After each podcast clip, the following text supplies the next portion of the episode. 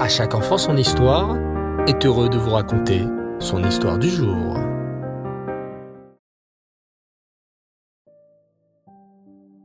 Bonsoir les enfants et Reftov, j'espère que vous allez bien. Baou Hashem. Et puis Mazel Tov, oui, puisque c'est l'anniversaire et les cinq ans d'à chaque enfant son histoire. Cela fait cinq ans déjà que nous sommes ensemble tous les soirs en train d'écouter de belles histoires. J'espère que cela vous plaît et que Bezrat Hashem, jusqu'à 120 ans, Hachem puisse nous donner la force de raconter et d'écouter nos belles histoires de nos tzadikim et de nous renforcer tous ensemble. Hier, j'ai lancé un spécial concours. Il faut vous filmer en train de dire Mazel Tov à chaque enfant son histoire et nous tirons au sort un grand gagnant pour un grand cadeau. Alors, si ce n'est pas déjà fait, envoyez-nous votre vidéo. Alors aujourd'hui, nous allons retrouver nos héros avec notre série Les aventures de Lévi et Libye. Vous êtes prêts? Alors écoutez bien.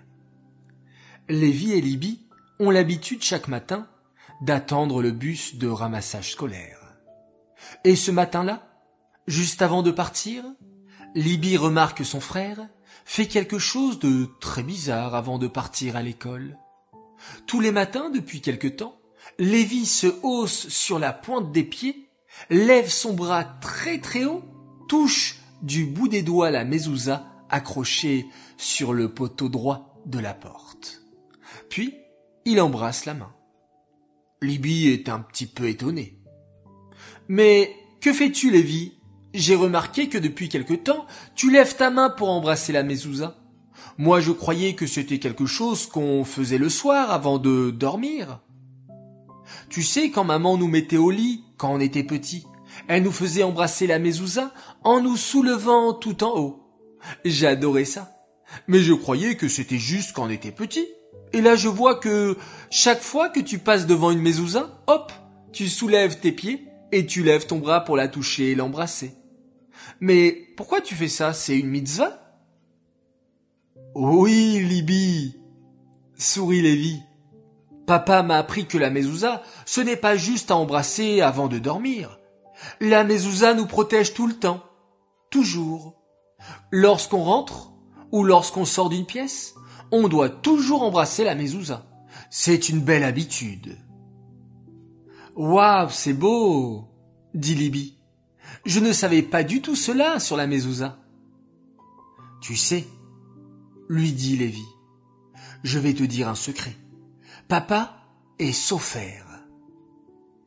Ah oui, mais c'est quoi sophère Un sophère, Libby, c'est un monsieur qui écrit et qui vérifie les mezouzotes. Mais je croyais que papa travaillait dans un bureau s'interroge Libby. Oui, oui, c'est vrai. Papa dans la journée travaille dans un bureau, mais papa m'a dit qu'il avait aussi un deuxième travail. Une nuit, je me suis réveillé parce que j'avais très soif, et en allant dans la cuisine pour me servir un verre d'eau, j'ai vu que la lumière était allumée au salon. Je me suis tout doucement approché et j'ai vu que papa était réveillé, assis sur sa chaise. Il y avait plein de petits morceaux de papier, ou plutôt de parchemin devant lui. Papa m'a vu et m'a dit alors son secret. Il a un deuxième métier, et son métier, c'est d'être sophère. Tous les soirs, pendant que nous dormons, il fait son métier de sophère. Alors tu comprends, il peut nous apprendre plein de secrets sur la mezouza. Waouh dit Libby.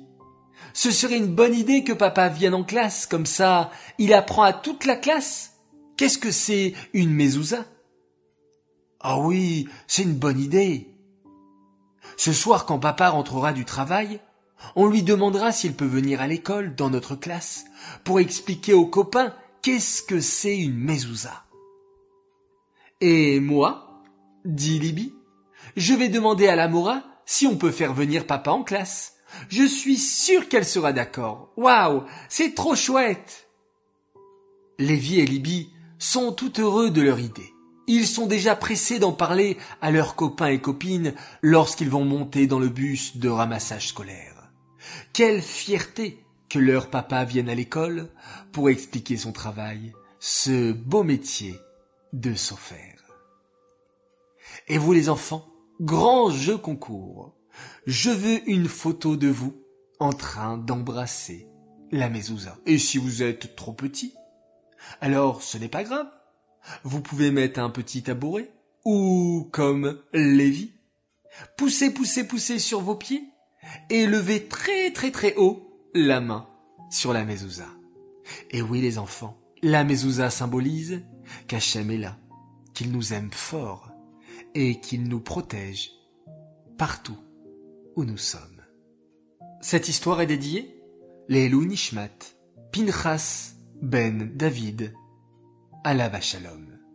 Que par votre mérite les enfants, et à chaque fois que vous embrassez la mezouza, eh bien ce tzaddik puisse s'élever dans le Gan Eden et avoir une très belle place auprès de nos tzaddikim.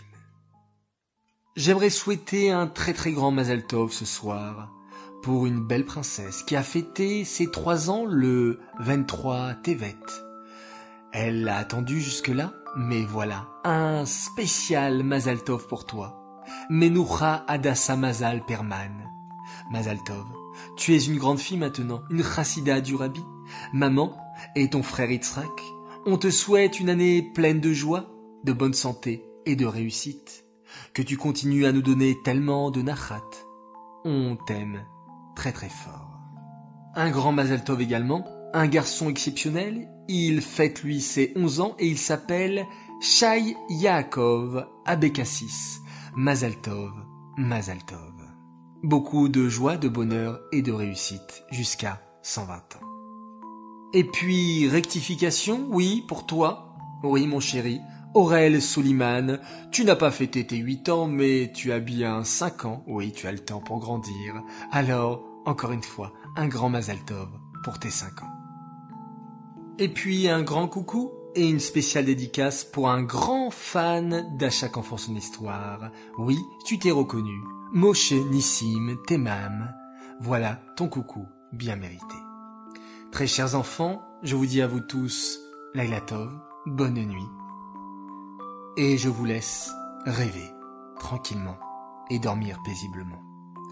On se quitte en faisant bien sûr un magnifique schéma Israël. Laila